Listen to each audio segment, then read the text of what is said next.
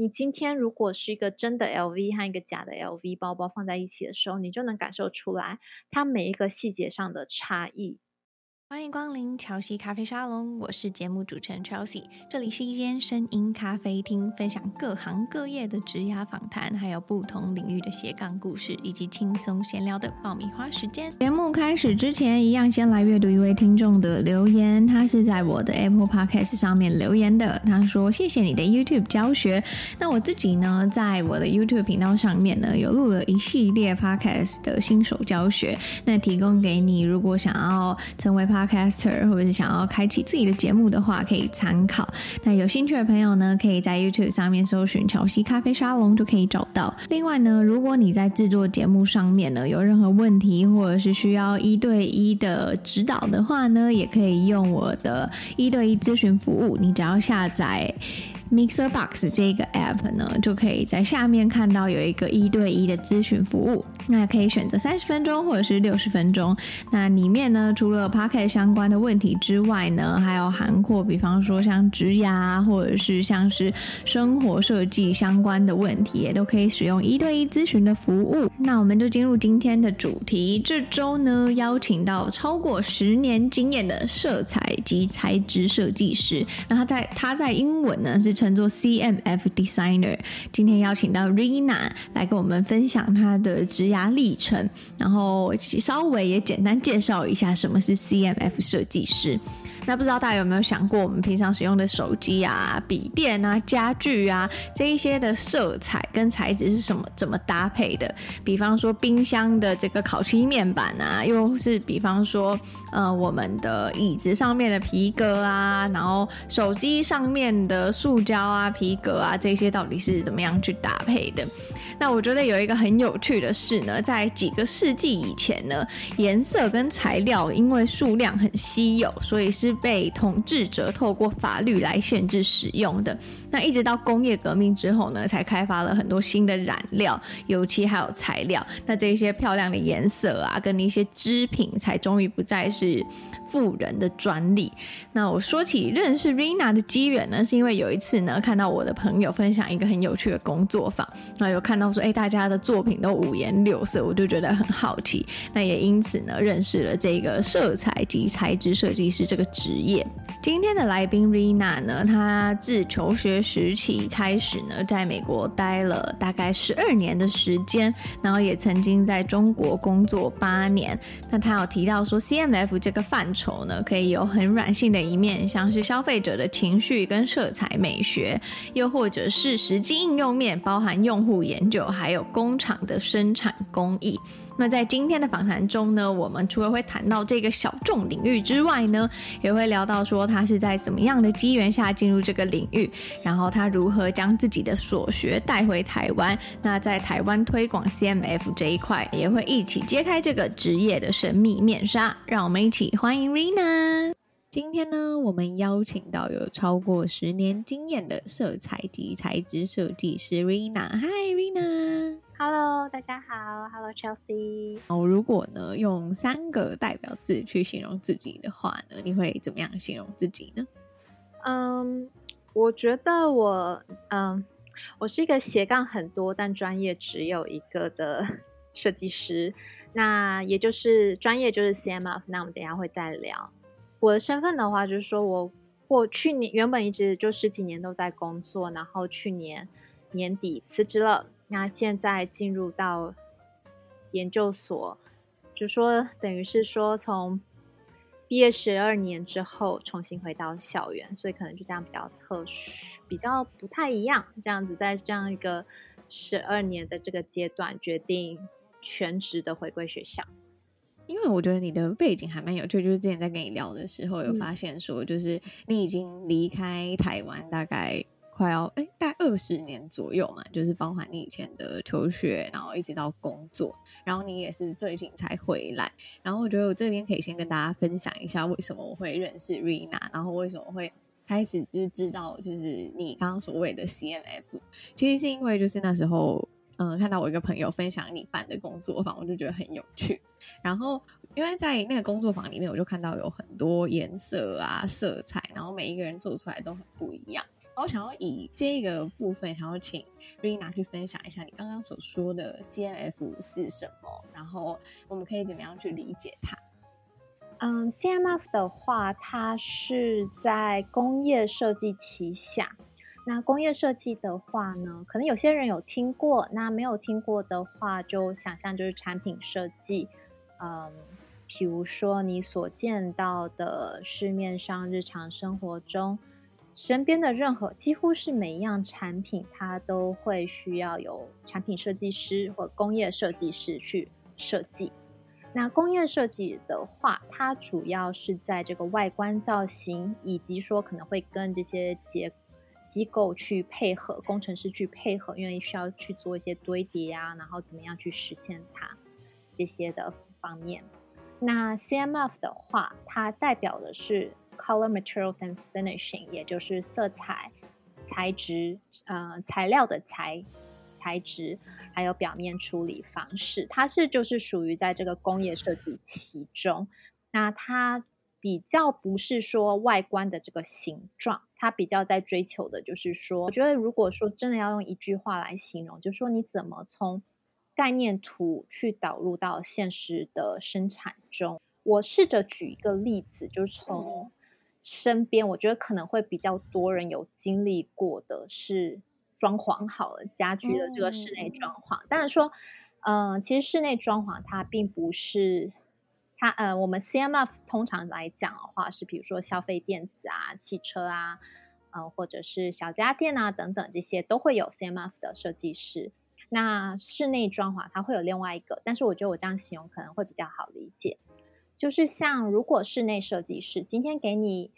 你们家要装修的这个图，那上面就说好，我这个地板我们用木头的，然后他就画出来很漂亮的地板啊、木纹啊，甚至说是哦深色还是浅色什么，他都画好了。那这个你也看过图了，就觉得哎没有问题啊，这个平面图看起来很 OK 啊，这个二 D 的渲染图 OK 啊这样子。但实际真正要开始开工前，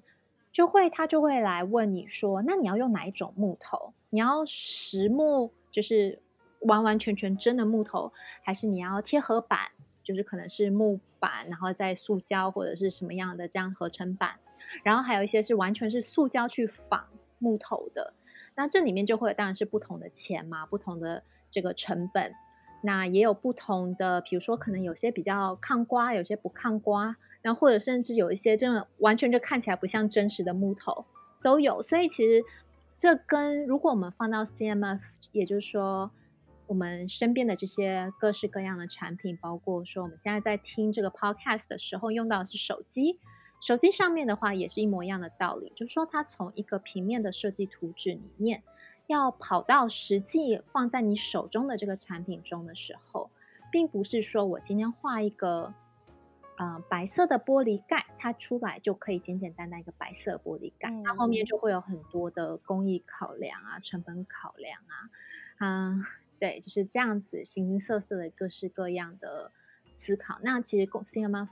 最最最主要的工作就是在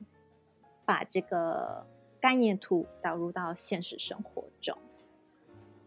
我觉得你刚刚讲那个就是室内设计的时候，就会。蛮有感觉的，然后我刚刚就突然想到说，哎、嗯，其实现在有很多人在买那种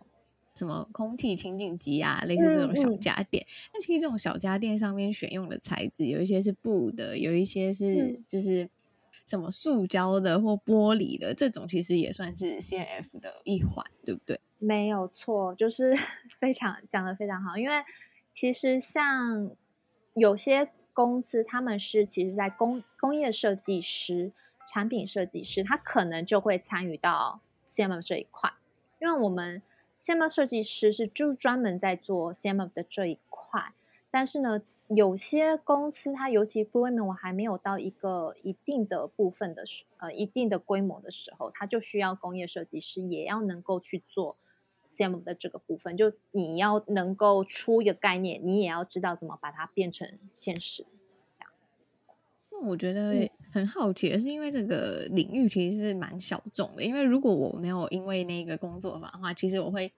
以为说，可能我们现在在用这些物品啊，它的材质或什么的，它可能都是属在，就是可能就有一个产品设计师，嗯、然后可能会跟你刚刚所提到的工艺设计，呃，工业设计，然后他们可能就会一起做这件事情。然后我其实是因为你才知道说，哦，原来这东西是可以分这么分门别类，然后分这么细的，所以我就很好奇说，你为什么当初会想要？进入这个领域，然后为什么会想要选择这个相对小众的色彩跟材质设计？其实我会进入到 CMF 算是意料之外、情理之中呐，因为 CMF 情理之对，因为 CMF 本身就是工业设计的分支这样子。那我本身呢，也就是工业设计系毕业，我大学是念工业设计的。那所以会进入到 CMF 有点算是很一个很正常的道路，但坦白讲，在当初那个时候是二零一零、二零一一年的时候，我完全就是在遇到这个机会之前，我是完全不知道什么是 CMF。然后即使说、嗯、那时候真的是一个非常就是出乎意料，听到这样一个其实。这样说，就是我那时候其实是从朋友的一个，就是一个 house party，然后遇到了另外一个朋，被介绍给另外一个女生一个朋友，这样就等于认识了一个新的朋友。然后他那时候是在人力中介公司，然后专门是在，因为我们那时候在西雅图，那他专门在帮这些科技公司招募、招聘，比如说微软啊等等的。那那个时候我们也就只是留下，我都不记得那时候是 Messenger 还是什么，那个哎还还应该没有 ICQ 了，嗯、就是真的超级 超级久之前了，就我都忘记那时候留了什么样的方式联络方式。那反正他我我觉得就是身为就是猎头，他们就会习惯性的哦跟大多一点人认识，然后留下联系方式，可能以后招聘的时候会有需要嘛。然后真的没有想到，就最后，因为他们通就是给科技公司招募，通常就是比较多会是工程师啊这些。那后来他可能就是真的有突然来了一个设计 CMO 设计师的需求，那他也没有听过，因为可能科技公司比较常会招募的时候都是什么 UI 设计师、对对对 UX 设计师、Prada 的那种。对对对，然后他就。可能就是问尽了身边所有就跟设计可能扯上一点关系的，所以那时候就真的是来得非常的突然，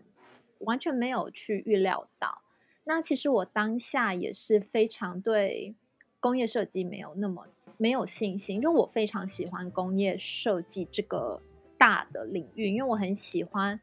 我很喜欢就是三 D 立体的东西，我喜欢材质，我喜欢能。放在手中去感受它的，相对于就是平面设计来讲，我是比较喜欢能真正碰到的这种产品。嗯，但是我同时呢又不善，这个真的是怪自己啦，就是我 学校没有好好读，然后就是我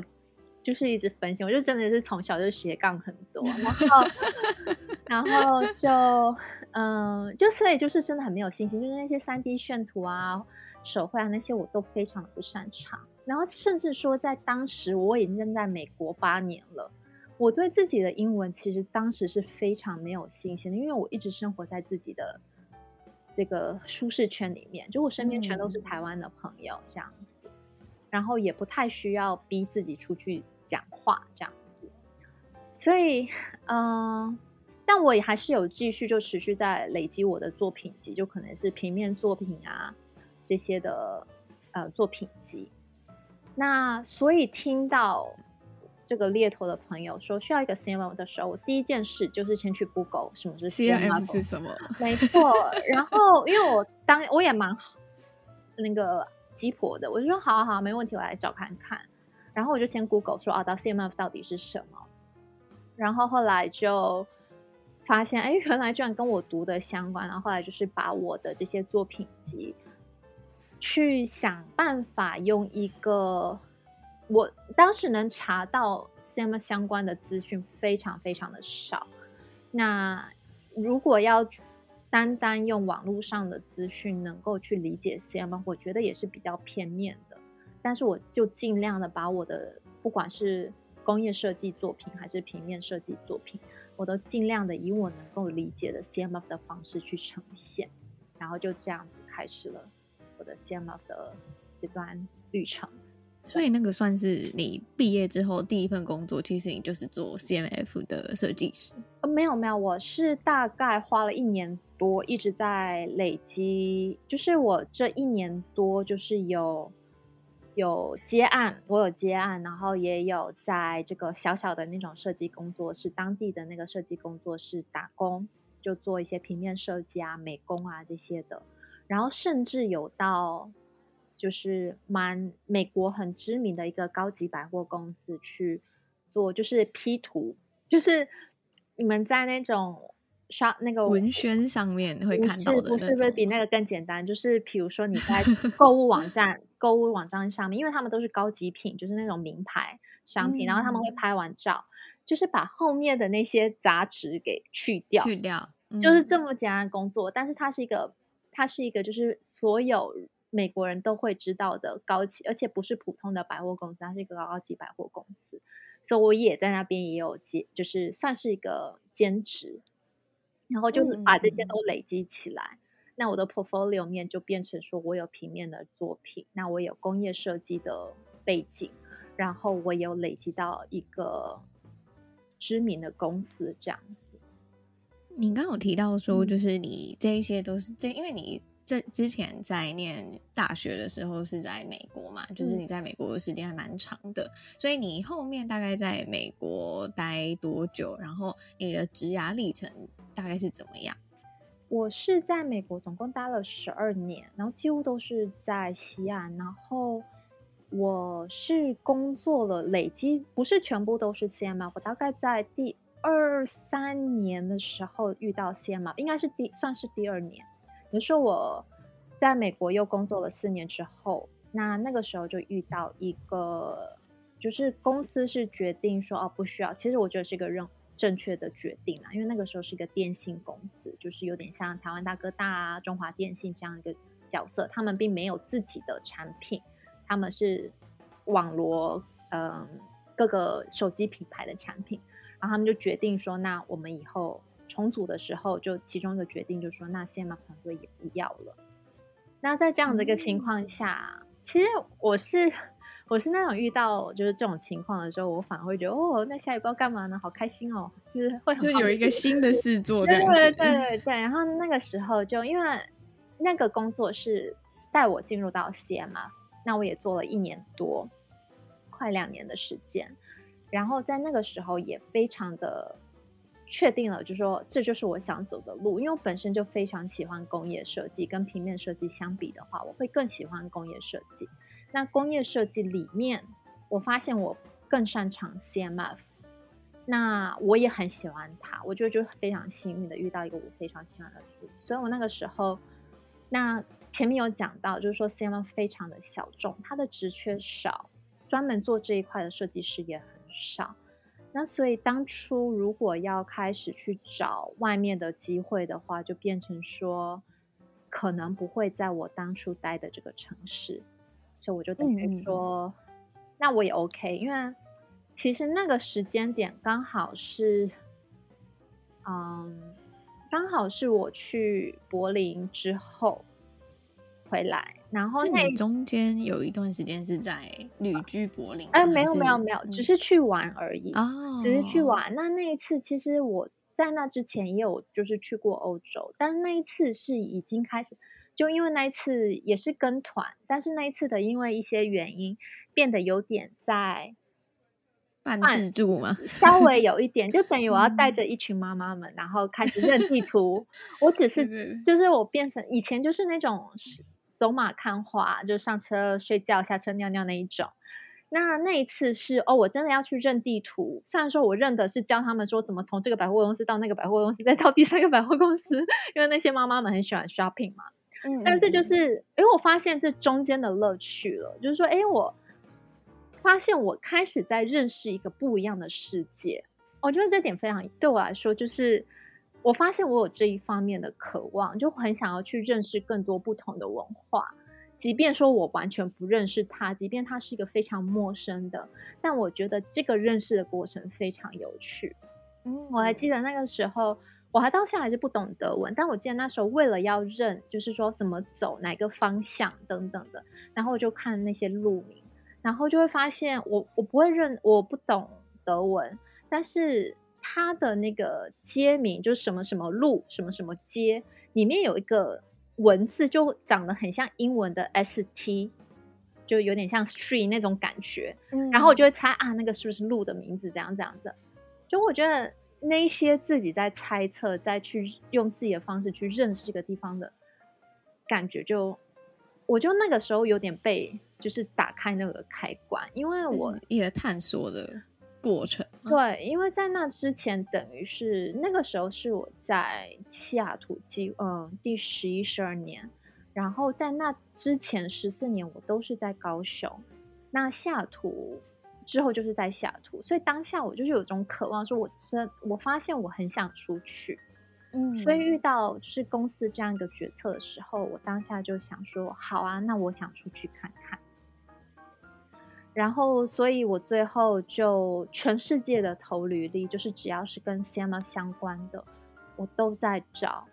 然后最后最早的一个机会就在上海。然后那时候抱着一个心情，就是说，哎，这个工作虽然说是比较小的公司，一个工作室，但是呢，它的这个内容看起来也蛮有趣的，这个责任看起来也是有嗯比较有挑战性的。那我大不了就是。如果真的是一个就是骗局的话，大不了就是机票钱没了嘛，这样子，我觉得就 没有什么，抱持着这样，对，就没有什么害怕，很乐观。对，我觉得就是啊，大不了就怎样这样子心态，然后就去了。然后那个时候给自己设定的时间是说啊，那我就在那边三年好了，这样子。然后结果。结果没想到，我就分别在上海、北京、深圳一直在工作，然后到最后到也总共花了八年的时间，一直到去年年底。所以其实再加上你在美国的那段时间，加起来其实就像我刚刚提到说，大概已经离开台湾二十年。对啊，那你那时候决定说你要离开美国的时候，你会觉得说，哎？就是有想过要回来台湾吗？我我觉得这比较难第一。我就觉得我是跟着当下的情况去走。嗯、那应该说我很清楚知道自己的根在台湾，所以对我来讲，我感觉不是说真的什么回来或离开，因为我会觉得其实我就像有点像圈，就是。圈养的一只牛，我可能这个绳子很长很长，我一直人在国外，嗯、但我圈着我的这个绳子永远是绑在台湾。对，嗯、所以我就觉得对我来说很难定，因为我现在在读研究所嘛，那我其实是嗯、呃、要去纽约读书。那其实大家有都会就有时候哦，原来你回到台湾了，你搬回来了什么？其实我每次遇到这个问题，我就哎，我其实我不知道怎么回答。你就会觉得说，其实你的。某个部分都还是在台湾，只是你在现在可能在不同的地方，我就觉得好难去定义。就是我好像回来了，但我我我也知道，我就随时要冲，又是跑出去，随时要回来，嗯、我又还是回来，所以我觉得好难定义哦。我觉得我们没办法回答，每次被问到的时候都没办法回答。但这个我因为我在想说，会不会这个原因是跟 CNF。在可能就因为这个领域比较小众嘛，嗯、那他可能在台湾的发展空间会不会没有就是海外的多？这就是我比较疑问的地方。嗯，其实我觉得多或多或少还是会有关系，因为我也是蛮肯定，我真的很喜欢做 CMF 这一块。那的确在过去的话，CMF 在台湾的机会不多，应该说它在全球各地的机会都不多。那在台湾又就是能够选择的机会又会更少，相对更少。那呃，因为会需要有到 CMF 设计师的公司都要有一定的规模，也就是说，差不多想要到中啊大型的企业才会有这样的开这样的缺。然后又因为刚刚讲到，简单的讲到就是 CMF 会做什么啊，其实还没有讲到全部，但是其中一部分就是说它怎么样从一个概念转换到现实，所以就是等于说它跟供应链的这个关系非常的密切，所以供应链在哪里，在那边的工作机会就会相对多很多。比如说像在中国的话，也的确是很多的手机 CMF 机会就会在这个广东这一带。那如果是电脑的话，就会可能比如说会在江苏这一带、苏州这一带，因为他们的供应链可能就在那一边。所以比如说像在北京，我们北京的同事他也会遇到一样的情况，北京的朋友。他也会遇到类似的窘境，就是北京的 CMF 机会也的确越来越少，因为工厂都慢慢迁出北京了。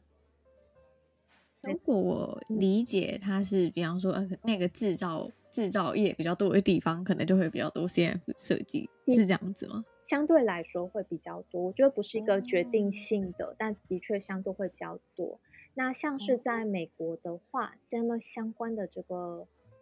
职岗位的话。它可能就会比较是前瞻性的，比如说它会更多偏向于策略，或者是说，就 Chelsea 看到那个工作坊的照片，是一个叫做趋势预测这一方面的。那美国的工作可能也会偏向那一边，或者偏向比较前期的概念设计这一块。Oh. 那在离生产供应链比较近的地方，就可能会有些 CMF 设计师，他其实会更偏向于工程师。就他可能不一定擅长于设计啊、策略啊这一块，但是他们知道怎么，他们可以把一个产品从图纸变为现实。那有些所谓 CMF 设计师、工程师，他们可能就会 focus 在这一块。那我好奇的是，嗯、呃，因为你在美国，然后也有在中国的经验，那你觉得在美国的 CMF 跟在中国的？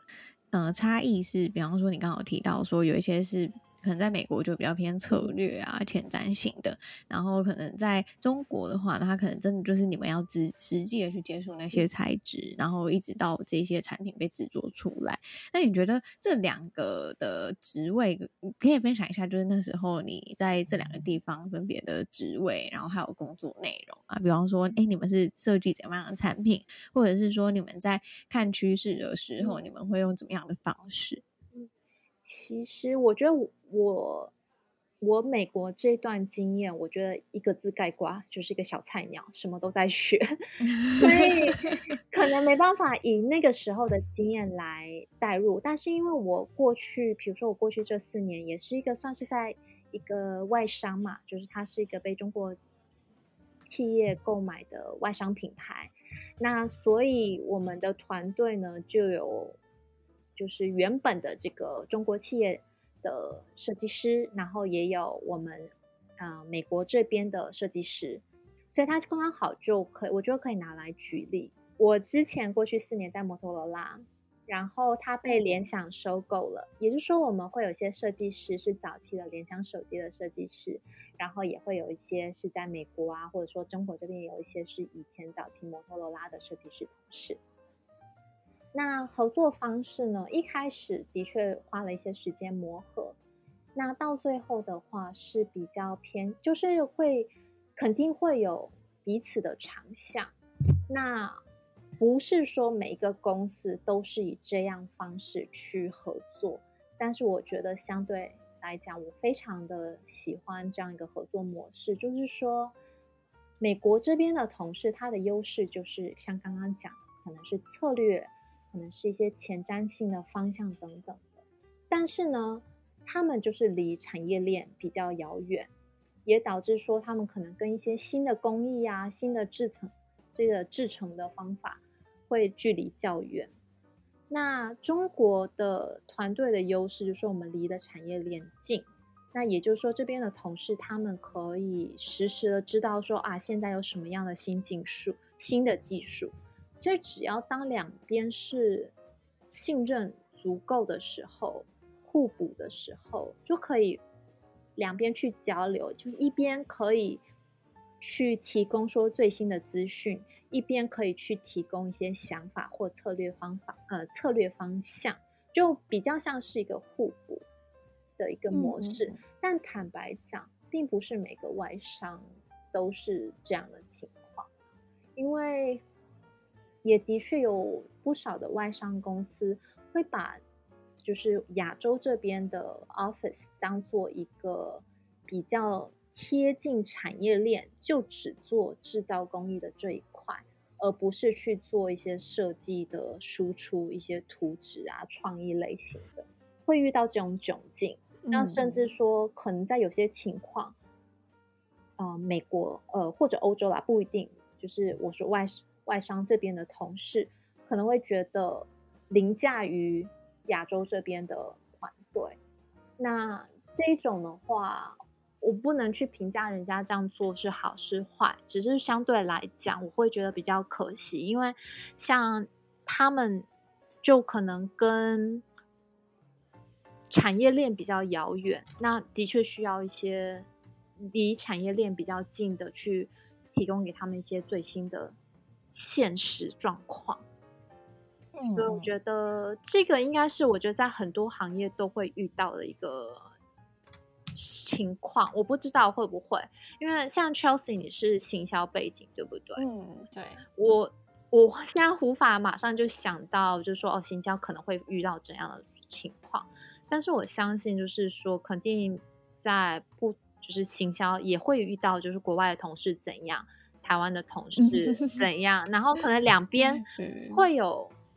摩擦，但只要双方累积了一定信任的时候，其实这个。双方的优势和缺点会变成一个互补的状态。嗯，这个我觉得你，嗯、呃，你刚，嗯，你说你说，没有，我就觉得就是我如果如果团队可以磨合到那个地步，会真的是对公司更有利啦。就是说，不止对个人，因为会做事情做的比较开心，就自己优点有被发现，然后该就是别人有需要我可以付出的地方，可以他们也会来问。嗯，我觉得你刚刚有提到说，就是可能有一些就是比较外商，它的总部，然后跟可能分部的话之间的合作，这这个时候，这个这个状况，其实我有遇过，就是比方说我们可能在做一个比较呃国际的活动，然后可能办在台北好了，嗯、那那时候就会有很多美国总部的人来跟我们合作，嗯、但是美国总部那边那边其实他不了解台湾的状况，嗯，所以可能在。嗯，沟通啊，或合作模式上面，他们会觉得说，哎、欸，美国希望怎么样，怎么样，怎么样。嗯、可是我们这边会希望说，哦，我们想要因地制宜的去制定一些策略啊，嗯、等等的。所以在这个时候，真的会有你说的那种，就是要磨合，然后要沟通，嗯、然后还要去培养合作的默契，这样。嗯，而且这个是真的只有时间和双方的努力才能去解决。就是如果你要突然说，我们就要磨合。其实真的没办法在短时间内，这个信任感是累积起来的。嗯嗯嗯。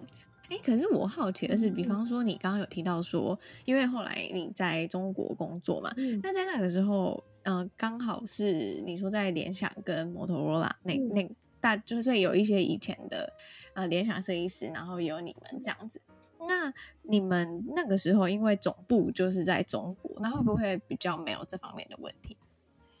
我觉得这个多少会有帮助到，因为摩托罗拉的总部是在美国芝加哥，然后联想的总部是在北京，所以就等于就会有各地都会有大老板，所以它就变成一个非常有趣的生态，就我觉得是会比较互相制衡。那如果说是一个全部这种决定决策者全都在同一边倒的情况，我觉得就会比较难，呃，真心的去磨合会比较困难。不是说大家不愿意，只是说整体的这个环境相对就会比较难。但我有看过，就是也有看过有公司有成功的案例啦，所以应该还是可以吧？我觉得 正能量。正能量来讲的话，应该还是可以做得到的。嗯嗯，那现在啊，因为你就是像你说的，你现在在台湾嘛，嗯、然后你有就是在前阵子办了一些工作坊啊，嗯、或者是我有看到说，其实那时候我在做功课的时候，我看到说你也有发一些关于 CNF 的文章，嗯，就我会把它称作科普文章啦，因为因为我觉得那是一个让大家认识 CNF 的一个就是可能敲门砖这样。那我很好奇，说就是你要，就是你在那时候回来的时候，你是怎么样开始让大家去认识 CMF 的？除了透过这样的方式，又或者是说，大家在参与 CMF 工作坊的时候，有没有带给你一些怎么样的回馈，然后你特别印象深刻的？嗯，我首先先讲出为什么会想做这件事，其实就是刚刚讲到，就离开台湾二十年，然后就会因为我知道我的根还是在台湾。然后就会一直有一种无力感，就是想说，我好像这二十年没有为台湾做过什么，然后就有点像是啊，我知道，就有点像在感情中，就是我知道我很深爱这个人，我很想为他做什么，但是我好像做不了什么，那种无力感。嗯，对，然后所以这种无力感一直。会在这过去的时间里面不断的出现，那所以就趁着说我这段时间在台湾的时候，我就拼命的在找各式各样的机会，然后就是一个又一个的发生，那所然后就到目前的一个状态。所以就像我刚刚 Chelsea 讲的，我有开课过，就工作坊，有去分享 CMF 的这块领域，那的确也是偏科普的，因为我也深深感受到，因为刚刚有讲到说我怎么样。糊里糊涂的进入到 CMF 的这个这个过程，那甚至说我在十年前要 Google 要去查 CMF 是什么，也非常的困难。这些理解都是我这十几年来工作中慢慢去累积的。那 CMF 是越来越被认知到的一个还是非常非常小的行业，但至少。在工业设计领域里面，越来越被认知到。那我也想趁这个机会，就是分享给大家，让就希望多多少少有人想要认识这一块的时候呢，有一些管道可以去认识。所以我现在目标就是，我希望有一天用 Google 去查说 cm 是什么的时候，可以出来一些。大家会更需要的文章，所以我就是科普呃科普文章，然后有工作坊，然后呃我像下我下个礼拜的话是也有在做呃履历的叫什么诊疗室，嗯这样子，因为我我觉得这也是希望就是能分享一下，因为我觉得我在这过去这些经验里面，我的确在。比如说，不管是外商还是说在美国的这个环境里面，的确有学到一些。就比如说，像我们台湾，还是从小是会被教导说要谦虚，要怎样怎样。但在履历上面，真的没有谦虚这个字，就是说你要勇敢的去表现自己。就是自信和自大是两件事情。当然，我们不能做一个自大的人，但是一定要对自己有自信。那自信和自卑其实可以有同时出现，我们肯定会有自己比较自卑的一些小缺点，但这不代表说你不能对自己同时又很矛盾的很有自信，这个也是可以同时发生的。那可以就是要把这些啊放在履历上面。我很好奇，就是以你这样子的工作经验，那你觉得在不管是呃要给应届毕业生，像是你刚刚提说的提供履历健检的服务啊等等，你觉得在你的角度或者是你的观点来看的话，怎么样的人很适合做 CMF？我觉得，其实我最喜欢 CMF 的原因就是它非常非常的多元。所以我反而不会去说怎样的人适合，因为它非常的多元。如果说你只单单做制造方面的，就你很喜欢工艺，你很喜欢生产，你很喜欢工程方面的，那你也可以专门去做 CM 那一块，然后做得非常非常的好。因为比如说像是呃一个 CM 主管好了。我也可以是一个偏向 technical 的主管，就比较技术方面的主管。我也可以是比较偏向设计，我要带大家去发想，我要带大家去创造的那种主管也都有。所以其实不同的人才都可以在 CMF 里面找到他适合的地方。当然是说最主要他要就是这 CMF 它算很小众，但它 touch 的它 touch 到的这个点非常多。那当然说，你要在这里面找到自己感兴趣的地方，那这里面有很多机会点，所以我觉得就是我想要科普里面就是多分享一下说，说呃，CMF 既然是可能生产工艺方面，它也可以有策略设计，甚至说嗯，色彩心理学或者说数据这些也都可以在 CMF 里面。所以很广啊，我我我觉得很多人都会适合，但我觉得更重要是要清楚你自己要想要的是什么，而不是说去思考说，我觉得很多人都可呃很多工业设计师的学生同学设计师可能都可以在 CMF CMF 领域里面找到自己落脚的地方。但是更重要的是说，去认识自己到底想不想要在这一块。比如说，如果你今天是工艺的，那你就可以专攻工艺的那一方面；如果是比较喜欢逻辑思考的地方，那就往那边去偏。那如果说你是很喜欢 3D 建模这些的话，那 CM 可能就不适合你。嗯，要先清楚自己。在，就我觉得，嗯、呃，就像你刚刚讲，就是可能工业设计有很多不一样的范畴啊、领域，可能就是从你之前在上课的时候，你觉得对什么特别感兴趣，这样的方向下去思考，可能也是一个方法。嗯，对，因为认清自己是最重要的，因为我们我觉得就是会常常会遇到对这个直癌啊有不同困惑的人。然后我觉得可以多听听大家的经验，但最终最了解你的，就最了解这一件事，最了解自己的只有自己，所以别人真的没办法帮忙做决定，真的要自己要好好的去思考，我是怎样的个性，我喜欢做怎样的事情。那不管是我，我觉得这个套用到所有的职位啦，对对，对没错，说。这个适不适合自己，真的只有自己能够做决定。像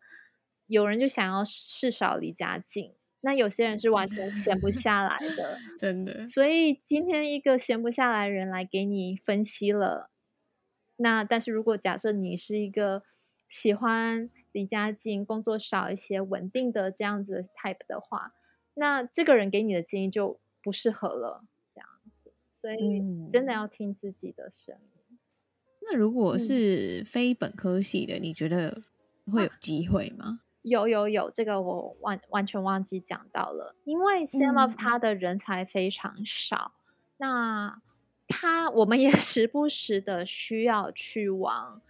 不相，嗯，不能说完全不相关，但是就说我们也时不时的要去找一些比较相关背景，但完全不一定是工业设计背景的人才。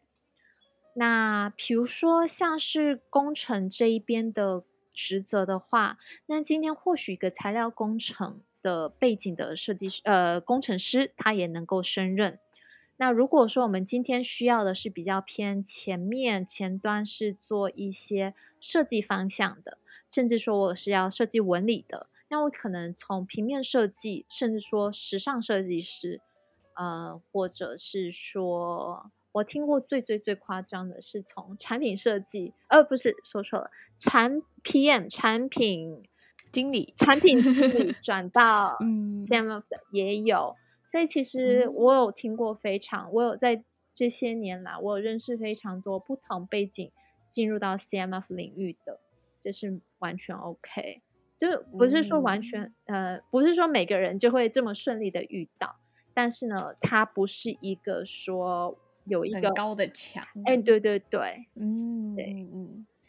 那你如果给，比方说想要踏入 CMF 的人的一些，就是你的嗯、呃、经验分享跟建议的话，你会觉得，比方说要先准备什么啊，或者是说，嗯、呃，有没有一些在平常可以累积的能力呀、啊，什么感官能力呀、啊，类似像这种的？嗯、可能有，我觉得 这就是为什么想写科普文啊，我希望更多人认识，然后可以慢慢的。可以看到说啊，原来因为我都每个科普文都是用很小很小的故事，就每一次都写小小一段，然后让大家慢慢的去认识 CMF，就比较容易理解的方式。那可以试着去看看，哎，是这些听起来是不是你认为你可以去胜任的？那我觉得，如果说是从日常来讲的话呢，有两点好了，一点其实 CMF 非常。呃，接近生活的还有一个部分，就是说一个产品的质感。嗯，譬譬如说，嗯，这个是真的突然想到的。我我在想一个举例，嗯、比，如说有时候我们在网拍上买东西好了，不管是衣服啊还是任何东西，我们可能在照片里面觉得啊看起来好漂亮哦，我要买，然后结果收到的时候就发现啊品质怎么这么差，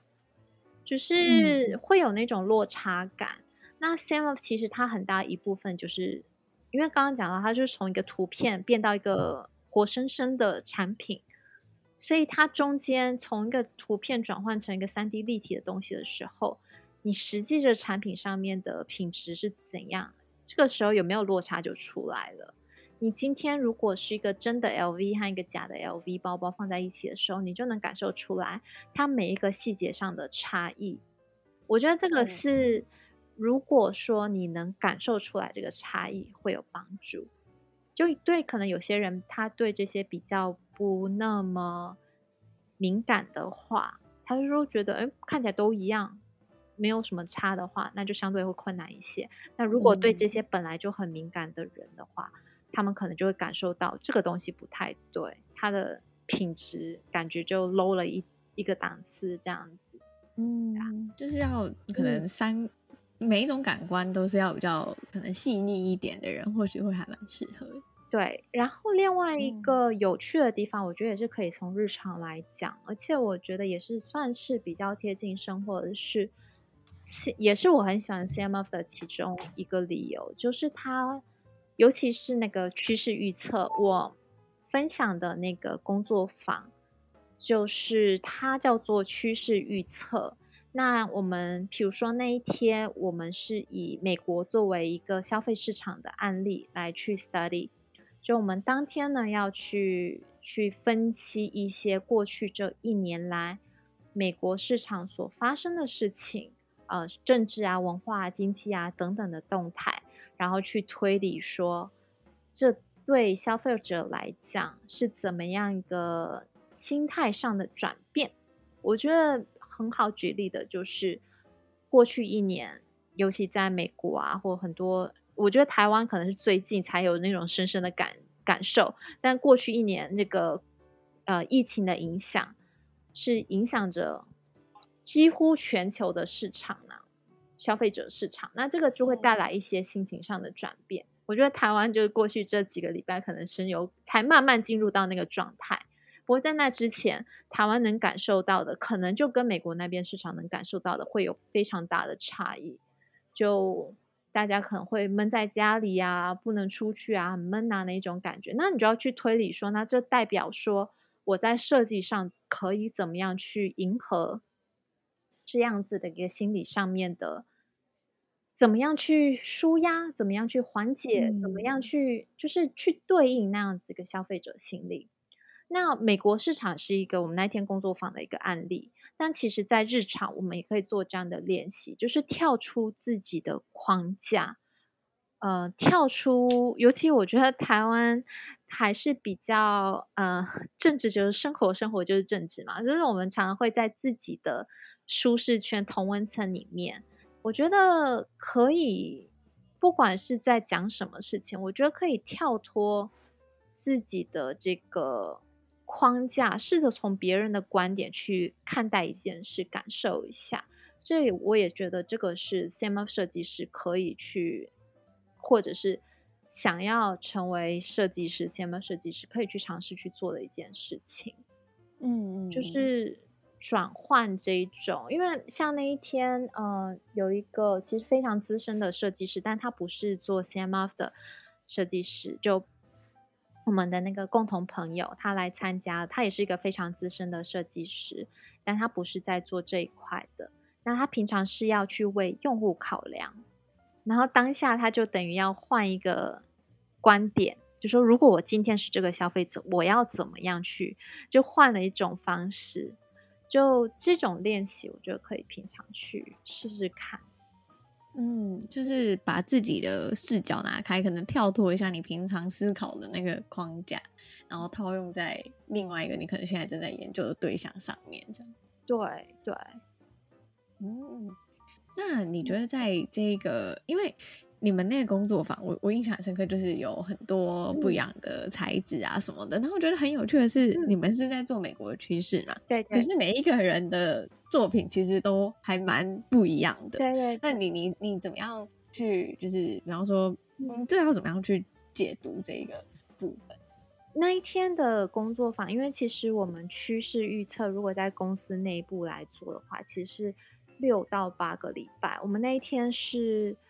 一天的时间这样子，好像四五个小时吧，所以其实是非常浓缩的。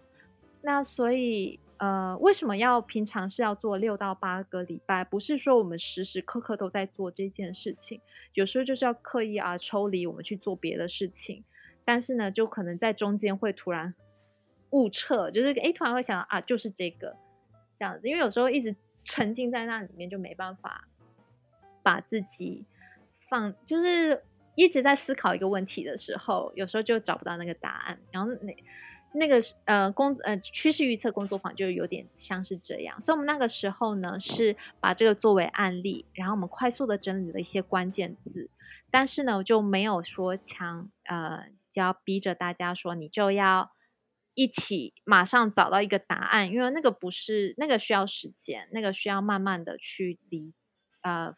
花一些时间去感受的。那我们那时候就先拿了各自，大家会拿着不同的关键字。那为什么会有那些五颜六色、各式各样的材料呢？就是在这里面去寻找呃情感，因为材料是其实是带有情绪的，色彩和色彩，我觉得大家可以理解，就是色彩心理学啊什么什么，因为色彩是带有情感的。我们每个人对于不同的颜色，它虽然是很主观，但是。就可能有些人喜欢红色啊，有些人喜欢蓝色，但色彩来讲的话，它还是带有情感的。就是我们可能会在黄色上面能感受到一些比较明亮、比较轻快的这种希望的感觉。当然，就是这个都有背后的这种历史上面的色彩心理学。嗯、那我们可能会在比较暗沉的颜色中感觉到沉稳，或者是忧伤等等的。那色彩就是我们刚刚讲到的，是我们在剖析美国的消费者的这种情绪嘛。那我们现在就要找一个对应的色彩方案，是去解决这个心理的阴影面积。就我们要怎么样去治愈它？那材料也是一样的，材料我们可能比如说像一个塑胶这样子的人造品，和一个木材，一个木。木片这种比较大自然氛围的，它给人的感受也是不一样的。甚至说，今天如果是一个比较粗犷的岩石和一个细腻的大理石的纹理，这种给人的感情也是不同的。何况再加上，比如说色彩、光泽这样的影响，所以我们那时候为什么会有那么多样品，就是让大家试着去拼凑出来他们所想要表达的这种情感的一个解决方案。那大家都有不同的理解，那我觉得在这个阶段是 OK。那如果是在公呃公司里面的话，就大家会最后要去总结出来一个共同的认知，然后变成一个公司的，比如说产品啊、产品线这样。嗯，对，因为我就是觉得那个真的很有趣，因为每个人的。嗯，每个人看法都不一样，然后每一个人的东西也都不太一样，这样。嗯，然后再来，我想要问问看说，说就是 Rina，你有没有近期的计划，或者是你未来的，除了是推广 CMF 的，就是像你刚刚提到的中文资讯，因为我觉得在我查的时候，好像真的都是英文的比较多，然后是渐渐的可能是有一些你的文章，或者是有一些也是在这个领域的人的一些中文文章。那还有没有什么你未来的计划可以跟大家分享？我现在就是，好，我的小目标呢，就是希望今有一天 Google。查出来 就能查到 ACML 是什么，我的文章会出现。因为现在很多还是非常，我觉得比较难，因为我自己也不是文字派的，就我一看到很多字我也慌了，所以现在出来大部分文章都还是比较艰难的。那我希望就是有一天 Google Search 出来，我的文章会在里面让大家能够看到，用一个比较简单的小故事去理解 CM 是什么。那这个是小目标，那接下来的话就是研究所顺利毕业，这是另外一个小目标。对，然后，嗯，希望这样子。那我希望台湾会有更多的 GMF 人才。那也是小私心呐，因为因为也知道这一行的招聘的困难，所以也希望有更多更优秀的人才可以加入到这个行业里面。那我相信，如果台湾有很多优秀的人才的话，对于很多大公司来讲，也他们可能也会意识到说，可以投入更多的岗位机会放在台湾，也希望有这样子的正面，就是互相影响的正面能量，这样。嗯嗯嗯。那最后呢，也想要请你，就我都会请来宾分享一句话跟一本书的话，你会想要分享什么话，还有什么样的书？一句话的话，我就讲一个比较跟今天比较贴切的，就是听多数人的意见和少数人商量，然后自己做决定。这个我觉得在职场上面非常的受用，尤其说在彷徨不知道怎么样去做下一步的时候，真的可以去试试看，听听看别人的经验，这个绝对是有帮助的。但最终了解你自己的只有自己。然后一本书，嗯、一本书。以前的话，我会去推一本是沃顿商学院最受欢迎的谈判课。啊、我有看过那一本，对，那本真的超好读。嗯、以前我会推那一本。那今天我想推的是我四月刚读完的一本，呃，叫做它书名叫做《被隐藏的中国》。那它是大卫艾默著呃所写的。那他本这个作者呢？他本人也是一个记者，一名记者。他好像是英国人，但是他非常厉害哦，他会讲中文。所以，然后这里面这一本书里面的文字非常的美，美到我不知道是他原本英文就这么美，还是这个翻译 很厉害的。对，我真的不知道。而且我很喜欢他的，就是他在这里面写的是他走游周，因为他也曾经在北京驻派过很多年。那他里面写的并不是他北京的经验，而是他在中国边疆这个旅游的经验、生活的经验。那这里面就包括了西藏、新疆，甚至到云呃云南，然后甚至到泰呃泰国和寮寮国嘛，咦反正就是那个边疆的地方，然后就会 touch 到很多。少数民族，所以这些声音其实在中国也是少数的声音。那对我来说非常有趣，因为我过去八年在北上广这些大城市生活，但他所描述的这些声音是我们在这些地方生活不会去见到的那一面。那我会觉得非常非常的有趣。尤其我刚刚讲到 CMF 里面有一块很有趣的地方，是尝试着去了解不同的角度。的这些，不管是观点啊，还是生活经验等等的文化啊，这些不同的角度，那这里面就有提出一些，不是提出啦，应该说分享一些不同的故事，不是不是多数人的故事，就是，嗯，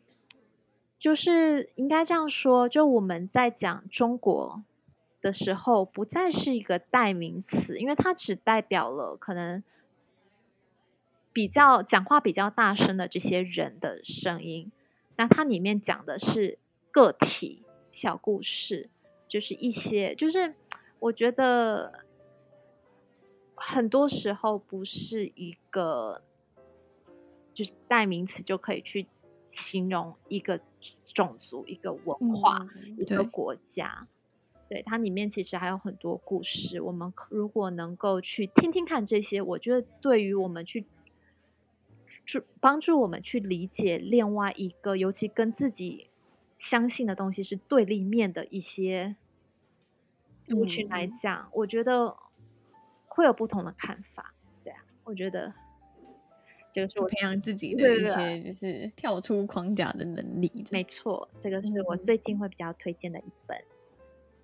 那最后呢，如果有听众朋友可能有 CF 问题、啊，或者是说他也想要就是了解说 CF 这个领域，或者甚至说他想要进去的话，那可以在哪一边找到你呢？呃，我的话可以在。采才拆，哇，这个好难念哦！采才拆拆吗？对，采才拆拆，就很像在以前。对我一绕口令这样，我一开始就觉得哦，我好聪明哦，我怎么想到这个？然后现在就超后悔的。采才拆拆，其实它是同一个，就是注音，但不同声调的。不一样哦，一个是，哎，第一个是吃，对不对？对对对，就是色，再一个是吃的，对对，所以色彩的彩，材质的材。还有拆解的拆，所以拆拆拆拆，可以试着搜寻呃查这个看看，然后或者呢就是到我的 IG，如果对先这个非常小众的领域有一点点兴趣的话，也欢迎大家来看看。好，今天很感谢 Rina 的分享，谢谢 Chelsea。